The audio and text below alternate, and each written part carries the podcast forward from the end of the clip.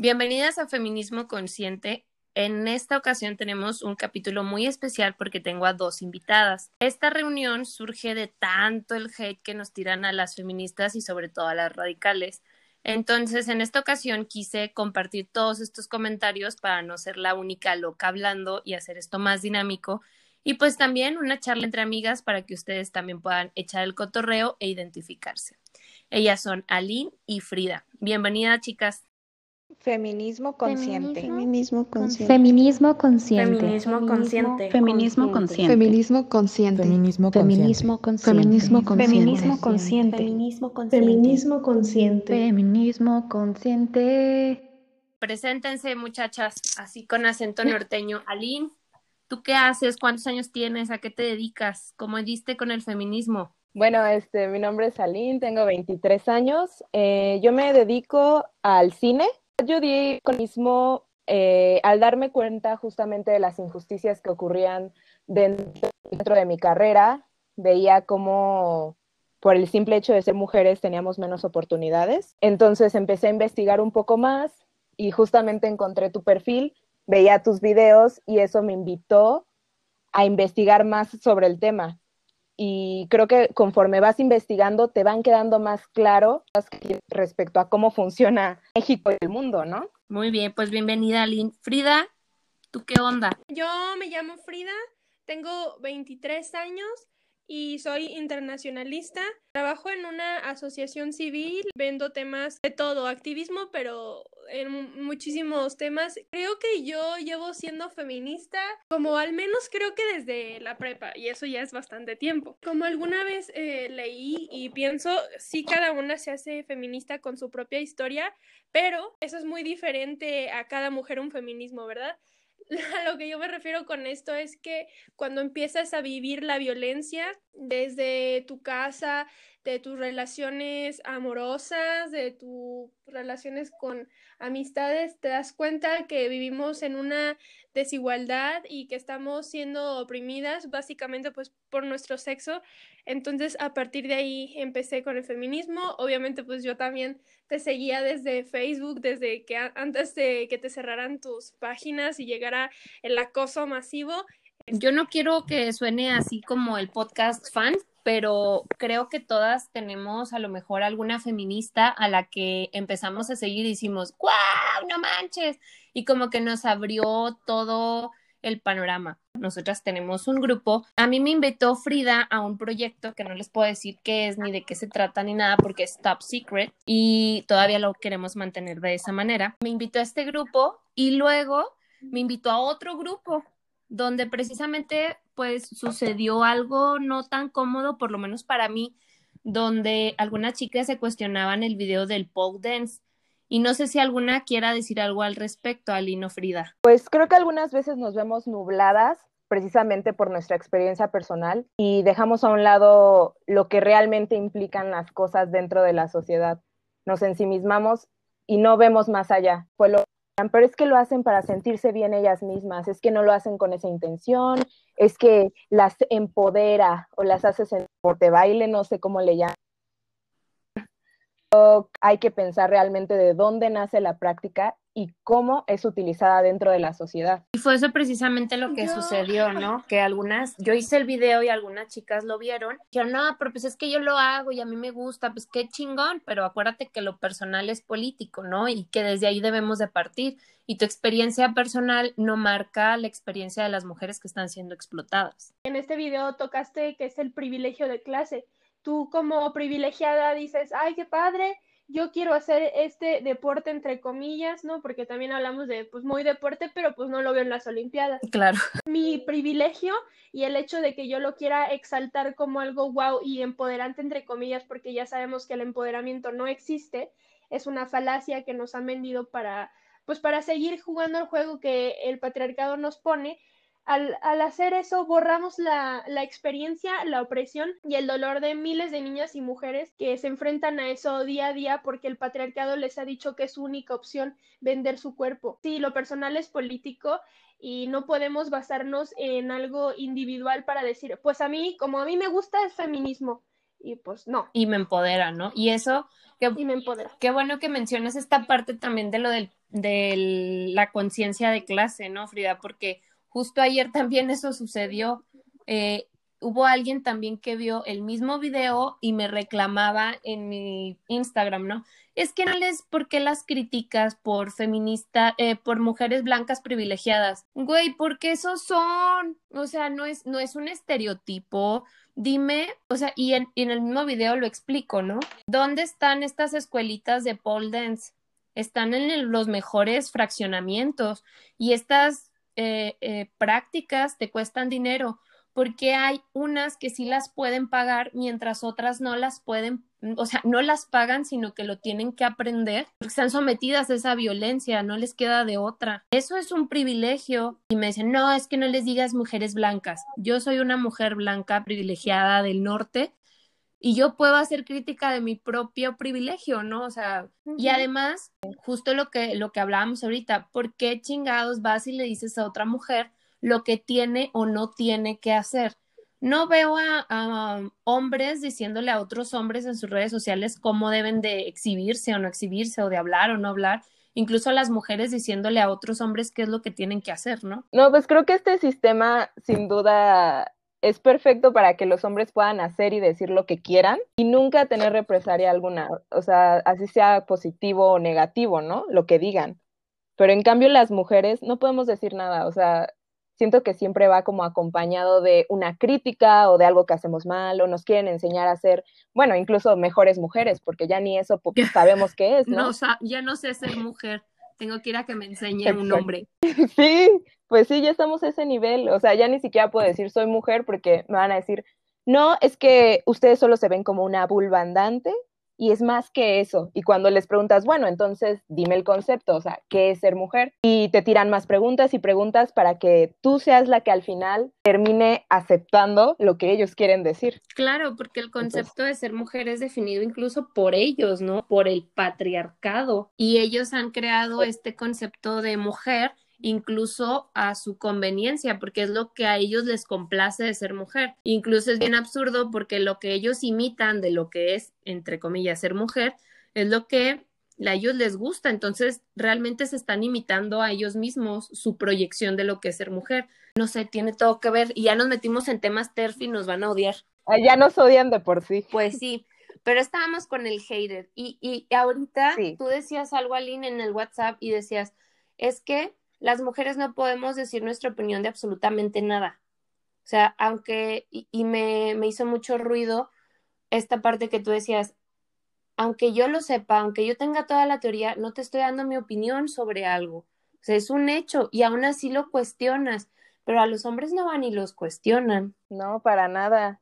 Justamente, o sea, yo lo llamaba opinión porque así nos lo hacen ver y nos hacen entender así, ¿no? Como, ay, es que es tu opinión y tu opinión está mal pero como dices, no es una opinión, es un hecho, es algo que está investigado, es algo que estamos fundamentando con investigaciones, artículos, pero aún así está mal porque lo está diciendo una mujer. Ah, pero si lo dijera un hombre, como por ejemplo el me siento mujer, ah, no. O sea, es totalmente válido lo que ellos digan. A ellos nadie va y les dice, oye, no, estás equivocado. Claro que no. Yo creo que eso de nadie los cuestiona a los porque a ellos se les ha acostumbrado a que siempre les digan que sí a todo, ¿saben? O sea, ¿quieres ser futbolista? Claro, campeón. Claro, ¿quieres ser científico? Por supuesto, el mejor de todos. Entonces, ellos quieren, ellos pueden ser lo que cuestiona. En cambio, nosotras, por lo que pensemos, creamos, busquemos, aún así estemos súper bien informadas, tengas una maestría, un doctorado o no, pero estés bien informada sobre ese tema, te van a decir que tú no sabes y, que las cosas no son bueno, ahora que también esta mañana dijeron que yo no recomendaba libros, siempre me han preguntado que, oye, ¿me recomiendas un libro para sanar mi autoestima? Oye, ¿me recomiendas un libro para leer el feminismo? El feminismo, creo yo, así lo siento yo, que más que una teoría, porque podemos teorizar un chingo de cosas, pero lo más importante es llevarlo a la práctica. Y basta con que tú sepas, a ver, el feminismo es lucha por la liberación de las mujeres de todas las formas de violencia. O es una lucha, es una acción.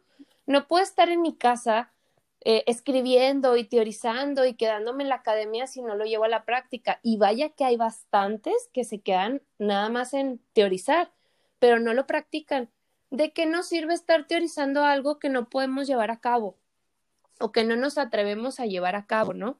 A mí me, me interesa más que el feminismo se pueda practicar, que se pueda vivir y sobre todo esta parte, que te cuestiones a ti misma antes de andar cuestionando a las demás porque estás para vivirlo y si no eres capaz de cuestionarte a ti, pues entonces aquí qué estás haciendo en el feminismo? Sí, y también recuerdo que hablamos de una frase que decían como, no, es que el feminismo es doloroso para nosotras, es que el feminismo no es lo que es doloroso, el patriarcado es lo que es doloroso. Y, y al contrario, el feminismo nos libera. Y si realmente lo pusiéramos en práctica en todos los aspectos de nuestra vida, lo notamos. Creo que todas nosotras eh, llevamos pues distintos procesos de deconstrucción, pero lo hemos sentido en nuestras vidas, cómo nos sentimos más libres, más, pues sí, como nosotras, a pesar de que la libre elección sepamos que pues, es, inexistente. Claro. no sé, así yo me siento, no sé ustedes cómo han vivido en el feminismo, pero para mí ha sido libertad, liberación, muchos temas que me ronda, eh, que tenía en la cabeza que no podía como más bien que sentía mucha duda al respecto, siento que a mí me aclararon como todos esos puntos que yo tenía en duda y cada día, o sea, todos los días de mi vida me sigue, sigo aprendiendo más, sigo creciendo. A mí me, me pasó, porque fíjense, ustedes dicen, yo tengo, tienen 23 años, yo a su edad empecé en el feminismo. Antes de eso, pues, yo andaba por la vida siendo una chica normal, privilegiada, que se ponía mini vestiditos porque le encantaba ser vista en la calle y que los vatos se pelearan por ella.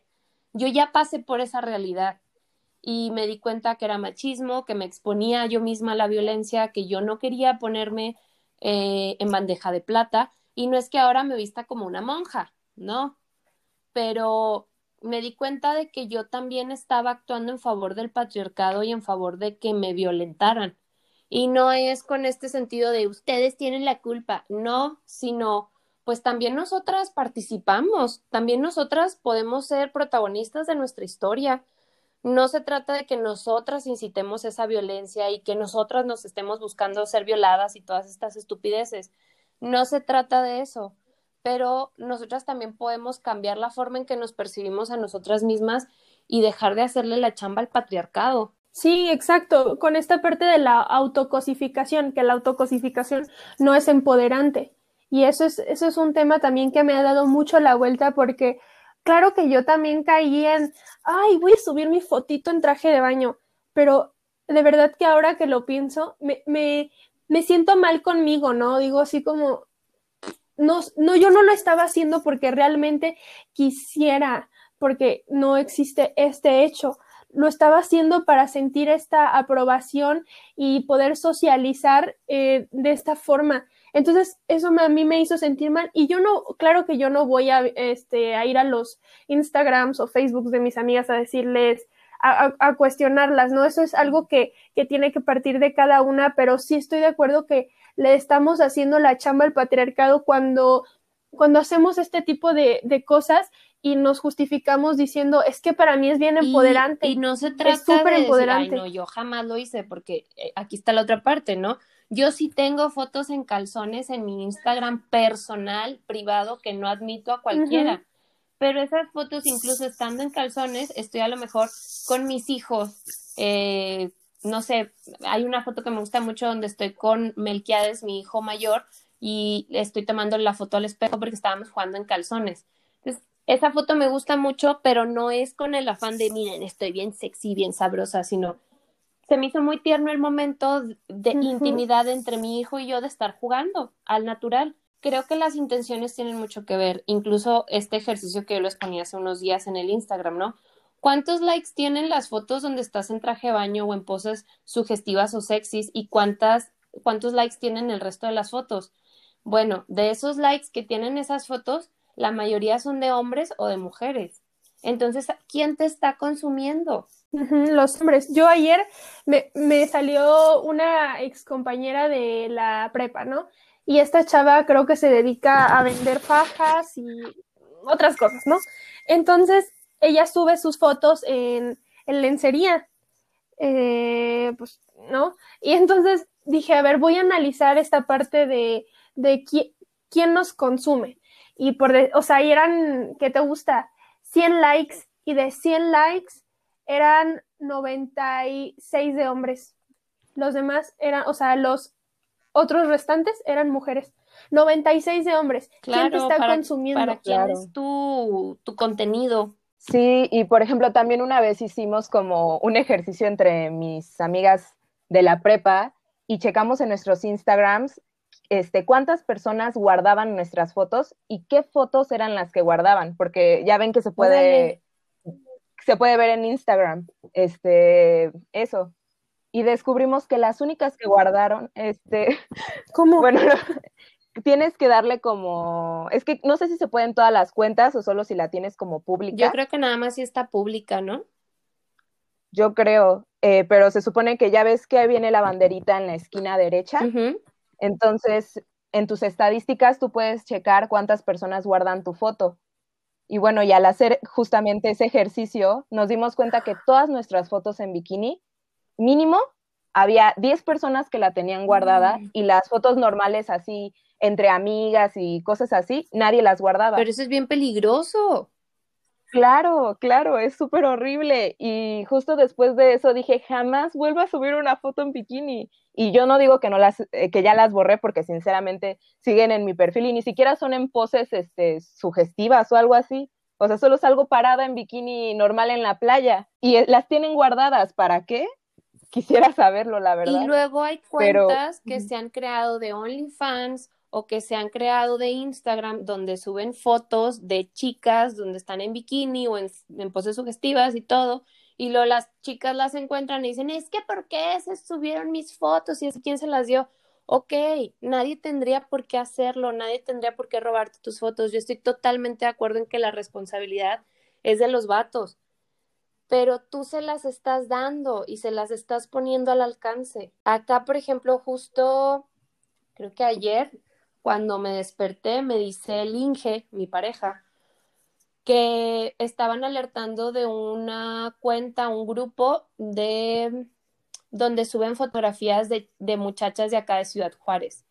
Pero no solo eso, hay un grupo también que se llama el Imperio Alfa, que eso, ese grupo se creó acá en Ciudad Juárez para decir, oigan, es, me gusta esta chava, ¿quién tiene su pack? Y así, o sea, la agarraban, estaban un chingo de vatos de Ciudad Juárez y de otros lados donde tenían el pack de muchas chavas y cobraban por los packs. Y entonces tú, ellos subían la foto tuya que te vieron en la calle y decían, oigan, este, ¿quién sabe dónde trabaja esta chava y sus datos porque pues me la quiero echar?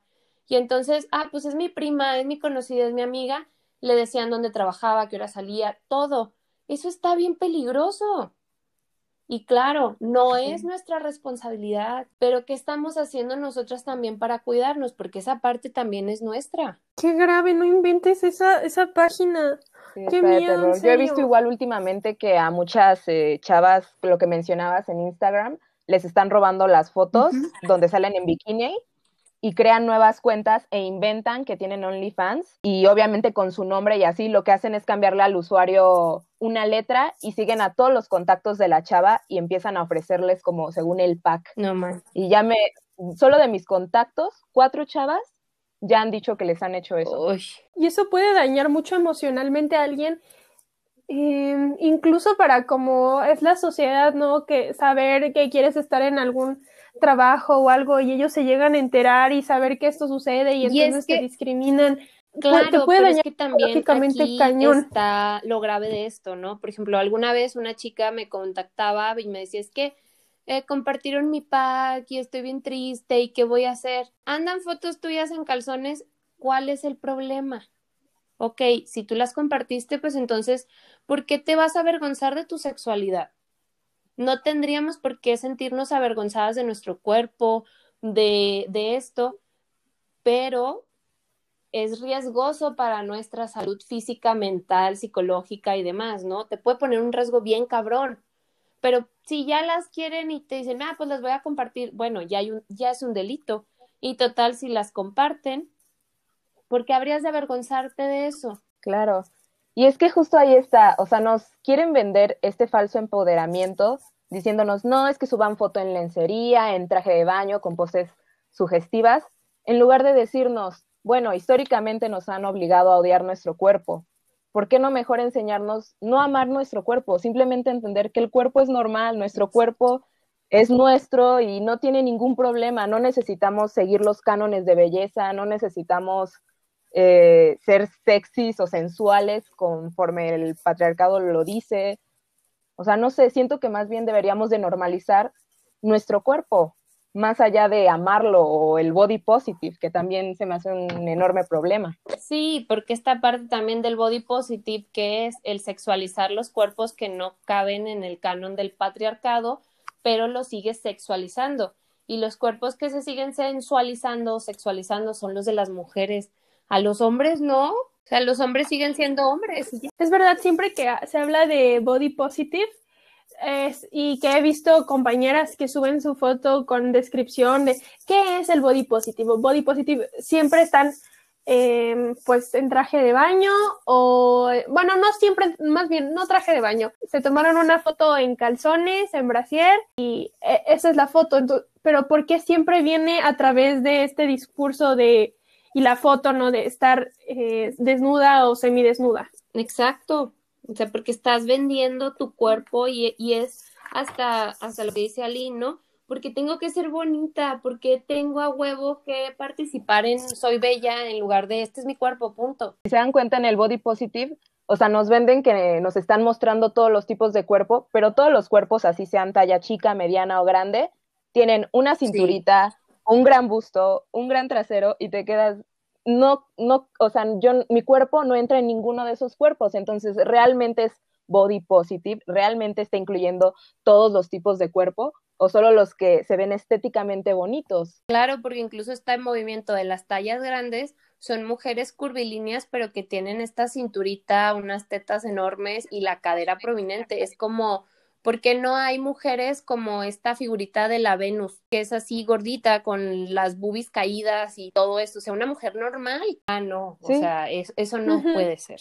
Es verdad, ahora me ha puesto a pensar en que tampoco mi cuerpo entra en ninguno, o sea, nada, ni en las modelos Victoria's Secret, pero tampoco en el body positive, porque yo no tengo estas super boobies, esta caderota, estas nalgotas, o sea, yo no tengo nada de eso, entonces no sé, o sea, también es como un poco incómodo, al, contrario, o sea, pienso mejor es, este es el cuerpo que me tocó, este es el cuerpo que tengo, tengo que cuidarlo mucho porque este es mi, este es mi refugio, esto es lo único que tengo para mí, ¿no? sí, es nuestro templo, es esa parte, no solo cuidar tu cuerpo, sino pues cómo lo vamos a también proteger. Me acordé de la frase esta de Rebeca Lane, ¿no? Busca la guerrera que defenderá tu cuerpo. Pues vamos a defenderlos nosotras y también nuestra salud mental y los mensajes que dejamos entrar, ¿no?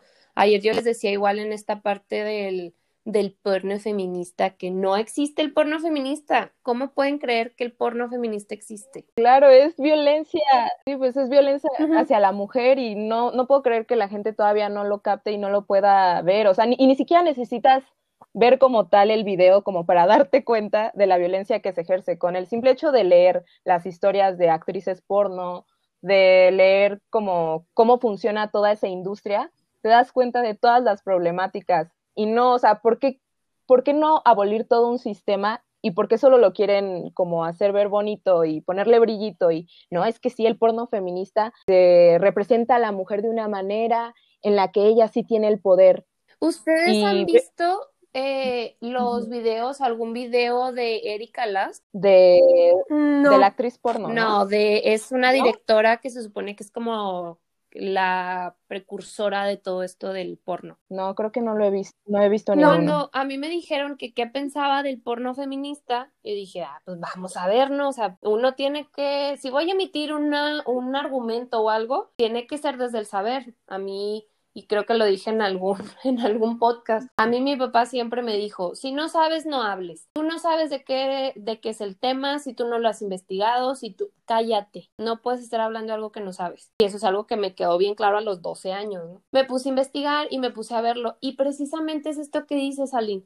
Esta imagen de no, el porno feminista es este, la mujer dominante. Y sí, Recuerdo uno donde está una chica totalmente vestida con un traje de látex rojo y el tipo como que está yendo a la psicóloga y ella es su psicóloga, ¿no? Con látex rojo. Y entonces como que la sedu lo seduce y así, pero eso es lo que los hombres quieren ver. Yo no quiero ver eso. O sea, a mí no me excita eso como mujer. O sea, se supone que si, el, si existiera el porno feminista, sería a favor de las mujeres, ¿no? Y yo creo que para mí eh, una película porno feminista sería que saliera mi vato limpiando la casa, durmiendo a los niños y diciéndome, oye, te doy un masaje y toma un calimocho. Eso para mí sería una película porno.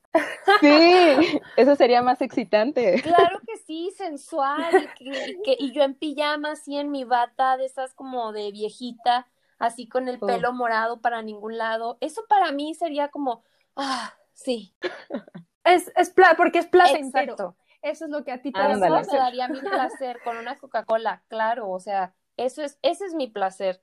No ver a una morra vestida en látex que se me hace súper incómodo, un, o sea, no sé, ¿cómo eso puede ser sexy o puede ser, cómo eso puede generarle placer a alguien? Bueno, yo siento que yo estaría sudando como puerco, súper incómoda, así de, ay, no me puedo mover, qué asco, ya sáquenme de aquí. Oigan, yo pienso en esto de cuando se habla del porno feminista, lo traslado al, al mismo ejemplo del pole dance, ¿no? Así, o sea, al mismo, el, si veo y si me sitúo en el origen del problema de todas las mujeres y niñas que están ahí sin ninguna opción, no, no, no puedo pensar en que yo esté disfrutando de algo que nada más le pongo el nombre feminista porque le hizo, lo hizo una mujer también. Eso, mucha gente dice, ay, pues es un gobierno feminista porque es una mujer. Y ay, que... cabrón, como, como ¿No escucharon el último podcast de, es que ya, ya nos vamos a ver ahora sí que nosotras bien fans, pero ya escucharon el último podcast de Luisa? Eh, Yo no escuché el No, creo que el último no. El de las amigas. No, aún no lo he escuchado. Escúchenlo, porque a mí me voló la cabeza y, y, Luisa dice, no porque sean mujeres las vamos a dejar de exponer en la violencia, las mujeres también podemos ser violentas. O sea, el que tú seas mujer no te hace feminista automáticamente y el que tú seas mujer no hace que lo que tú hagas, digas, sientas, sea feminista. Hace falta una deconstrucción. No porque, ah, pues, ¿saben qué? Este, yo voy a hacer unas carreras de coches feministas porque los voy a pintar rosas. Güey, ¿y eso qué?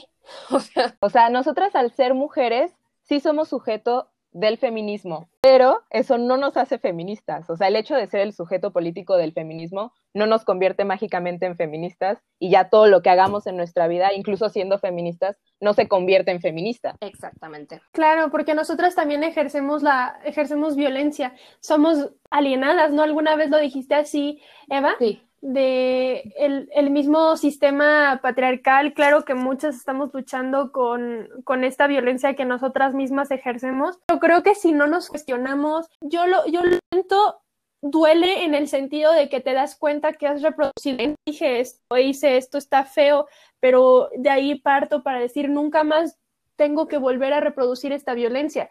Y, así, o sea, no me puedo situar pensando en que el porno es feminista, borrando que hay miles de niñas y mujeres ah, viviendo, o sea, siendo víctimas de esto. O sea, por decir también, no sé si ustedes ya han visto esto del bondage, ¿no? Vi una, un curso de una chava que decía, ay, les mando las cuerdas a domicilio y les mando para hacer este bondage. Y yo, ¿qué?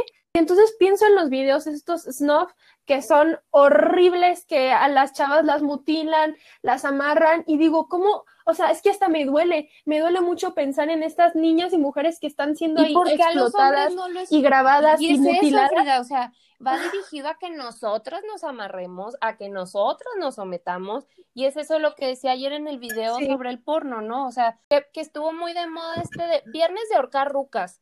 ¿Qué pedo? O sea, qué horrible. ¿Por qué no?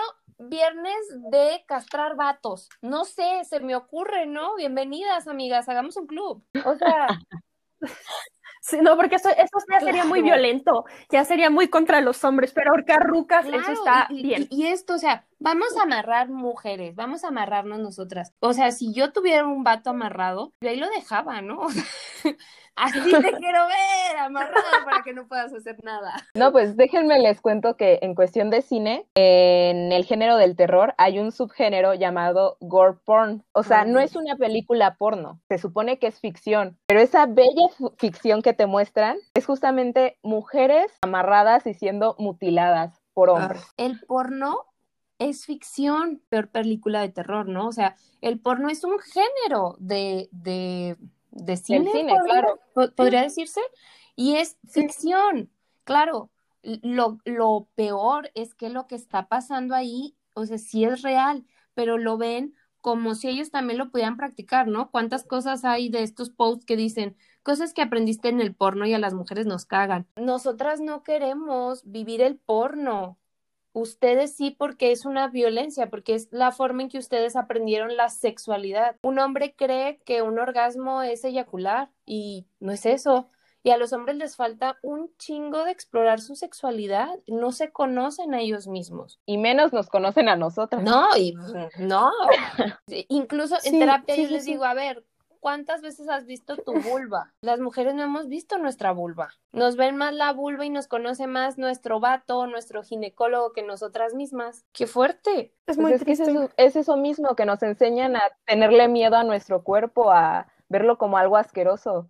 Y eso pasa con nuestra vulva y con nuestra anatomía, sentimos que no tenemos que verla porque da asco. Bueno, yo siento que eso es lo que le ocurre a muchas mujeres. E incluso es muy difícil para muchas mujeres nombrarla, ¿saben? O sea, mi compañera eh, feminista con quien vivo es médica y es colposcopista y es muy difícil que sus pacientes digan mi vulva. Es como, ay, pues mi parte, me duele mi parte. Pues y ella les dice, ¿cuál parte de todas las partes? Ay, pues es mi partecita ahí, mi colita vulva, señora, vulva. prefieren decirle Pepa, Panucha, Panocha, no sé qué tanta cosa inventan para nombrarla. Ándale, Concha.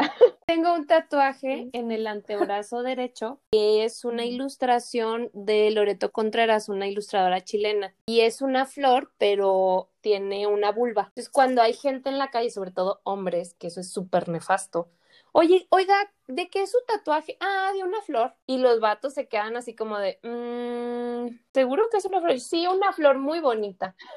¿Por, qué le tengo que decir a un vato, ah, tengo una vulva en mi brazo? Se me hace como, como de, o sea, está viendo mi vulva, no quiero que la veas. No sé, y luego vienen también, ¿no? Con este tema ahora de, del porno. Decía una, una tipa que, ay, no, que también creo que se dedica al cine igual que tú, Aline y decía, no, pero es que está muy bien tu video, pero tienes que profundizar. O sea, güey, ayer en la noche, hoy, hoy es el día en que iban a festejar el 14 de febrero en la guardería de mis niños. Y tenía, he tenido tanto trabajo que no había podido hacer las, los chocolates que les hacemos cada año. Y los estábamos haciendo ayer en la noche. Pero Arcadio nos robó unas piezas de chocolate, el muy canijo. Entonces escondió debajo de la mesa y andaba insoportable así cañón insoportable. Yo creo que en el primer intento del video en vivo se pudo ver y en el segundo pues escucha a Carlos ahí como que, ay, mira, ven. Mm". Y la tipa todavía me exige que profundice en el video. Se me hace una falta de empatía a lo mejor ustedes yo sé que todavía no son mamás y que a lo mejor si no lo quieren ser, qué chido, no lo hagan, chavas, es una trampa. Pero no puedes criticar a otras mujeres cuando están saturadas de trabajo, o sea, la carga mental, emocional de las mujeres está bien cañón como para que todavía las estés juzgando por no profundizar en algo que tú puedes hacer. Y luego una, una otra fulana, ¿no? Se inventan luego estos perfiles. Es que eres una, una que dijo, una prepotente. Y pues dije, a ver, ¿qué es prepotente? Ya puse la definición, ¿no? Y es alguien que, pues, obviamente se impone por medio del abuso y la violencia. Y dije, ah, cabrón, ¿en qué momento fui abusiva y violenta por decir que no me estén chingando? Es que confunden la prepotencia con ser directa y hablar, o sea, de lo que sientes y lo que no te gusta y lo que sí, y eso lo toman como prepotencia. A la gente le molesta que pongas límites. Exacto. Claro, y a los hombres nadie les está diciendo cómo hacer su trabajo y volvemos a, el centro que era la conversación, ¿no? O sea, a los hombres nadie les está diciendo el cómo, pero a nosotras sí. Y chavas, dejen de decirle a otras mujeres cómo deben de hacer, cómo deben de pensar, porque entonces están siendo misóginas y están, están actuando igual que en mansplaining. igualito. O el libro este que dice, los, los hombres me explican cosas, ahora las misóginas me explican cosas. Y yo lo veo también como un poco paternalista, ¿no? Esto de no, no, no, no digas esto así, no, no hables así, no, no pongas esto, no explica más, no explica menos, no cállate, no ahora sí, o sea, es violento, es súper violento, ¿por qué te tienen que decir cómo llevar tu vida y tus redes sociales? O sea, si simplemente no te gusta el contenido, pues, o sea, y, y, no es algo, no es una ciencia, simplemente le pones dejar de seguir. Yo he dejado de seguir a muchas este, chavas y, chavos y no, no necesariamente voy y les digo, te dejo de seguir porque tu contenido no me gusta y creo que le tienes que explicar, ah, te dejo de seguir y bye, punto. Porque no me interesa lo que tienes que decir o porque no me gusta lo que estás diciendo, entonces adiós. Lo que te decía, a lo mejor necesitan como un tutorial para enseñarles cómo darle un follow a las cuentas que no les gustan. ¿Sabes qué? Que sí, yo creo que va a ser como este video parodia de cuando le pedí a Linge que se volviera trans para yo poder ser lesbiana. No, y luego el, el, último mensaje de hate que llegó, no, es que no tienes tolerancia a la frustración. Eres muy intolerante a las críticas y a las opiniones sobre ti. Ah, chinga, ¿por qué alguien tiene que estar opinando sobre otra persona? ¿Y por qué si vienes y me criticas, te tengo que leer o escuchar? ¿Por qué creen que ir a criticar a una persona está bien o ir emitir una opinión que nadie te ha pedido es válido y aparte la persona se lo tiene que aguantar. Claro, cuando tú señalas o denuncias alguna actitud, eh, ya sea clasista, racista, misógina, machista de algún hombre, y te tachan de querer, de querer imponer tu ideología o tu forma de pensar, cuando ni siquiera muchas veces vamos a insultar o a ofender, simplemente a decir, esta actitud es incorrecta, y aún así nosotras volvemos a tener todo mal y ellos siempre el perdón de cada cagada que hacen. Porque todos somos humanos cuando somos hombres, porque si somos mujeres, al parecer, eso no aplica. Es que creo que también es alguna concepción de, de que las mujeres tenemos que aguantar aguantar insultos, aguantar este que te critiquen, aguantar absolutamente todo. Entonces parece que ella quiere reproducir eso de no tienes tolerancia a la frustración, tienes que aguantar que venga a tirarte caca a tu perfil porque tienes que aguantar. ¿Quién tiene que? ¿Quién dicta el tener que, que tú lo aguantes de tus cercanos? Está bien, este, ya lo trabajarás tú, pero porque yo tengo que aguantar que tú me violentes a mí? Porque es eso, ¿no? Es violencia. Yo les ponía en el podcast en el que subí, creo que ayer antier, o sea, es como si yo estuviera haciendo alguna modificación a mi casa y el vecino, la vecina viene y me dice, me cae el color de tu casa. Ah, pues chido, o sea, chida tu opinión, pero ¿por qué tendría que aceptarla? ¿Por qué tendría que escucharla, no? Si alguien no te está pidiendo la opinión, si alguien no te pide, no te da consentimiento, no lo hagan. Yo siempre a mis amigas cuando les voy a dar un, un consejo, una opinión o lo que sea, le digo, oye, voy a meter mi cuchara, ¿me das chance? Te voy a, quiero hacerte un comentario, pero no sé si lo vas a tomar bien. ¿Puedo hacerlo? Y entonces ya no, no quiero. Ah, pues chido, o sea, está bien si no quieres, pero si sí quieres, pues ya saben que yo soy bien directa. Pero es eso, el consentimiento es importante y también es una de las cosas que, que valen un chingo en, en, el feminismo, ¿no? Claro, y hay que eliminar también esta idea de es que las mujeres dicen algo y en realidad quieren decir otra cosa. Porque eso también mata nuestra decisión. O sea, justo ayer, eh, recuerdan que en el chat enviaron el documental de Britney Spears. Sí. Y hubo, una, hubo una parte que incluso grabé en mi celular, que ahorita se las mando, que le decían a un periodista que si él creía que los medios hubieran afectado a Britney Spears en el sentido de su salud mental. Ellos decían, nosotros tenemos años con ella y ella jamás nos dijo que no queríamos que la, que no quería que la siguiéramos o que la grabáramos. Y la entrevistadora le dice, eh, sí les dijo, de hecho varias veces les dijo, déjenme en paz, por favor. Y dijo el periodista, no, pero es que decía el día de hoy, no decía para siempre. Entonces, pues yo eso, te lo juro que así decía. O sea, dice, no decía para siempre, entonces, mientras ella no dijera el para siempre, nosotros no nos íbamos a ir. Bueno, chicas, creo que ya nos extendimos bastante, pero muchas gracias y yo creo que nos van a tirar un chingo de mierda con esto, pero welcome, no nos importa. Oye, ándenles pues. A ver, despídense pues. Si quieren pueden dar sus redes sociales O, aquí. A ver, Muchas gracias por escucharnos. Esperemos que esto lo tomen de la mejor manera, este se autocuestionen antes de ir a tirar este, caca, pues piénsenlo tres veces, les mando un abrazo, soy Frida. Bueno, yo voy a cerrar nada más con la frase, que recuerden que solo existe un feminismo, que lo personal es político, no lo político es personal. Pues bueno, les mando un abrazo y por favor, ojalá se tomen esta información para que se cuestionen y no como un medio de ataque o como algo negativo. Sí, bien. Y pues si llegaron hasta aquí, hasta el final, y no les gustó, o llegaron solo por el cotorreo y el chisme, pues sigan todas mis redes sociales. Estoy, eh, pueden seguir la página web www.feministconsciente.com. En Instagram me encuentran como Feminist Consciente, en Facebook también, en Twitter como Ichel Eva o Eva Ichel, ya ni me acuerdo.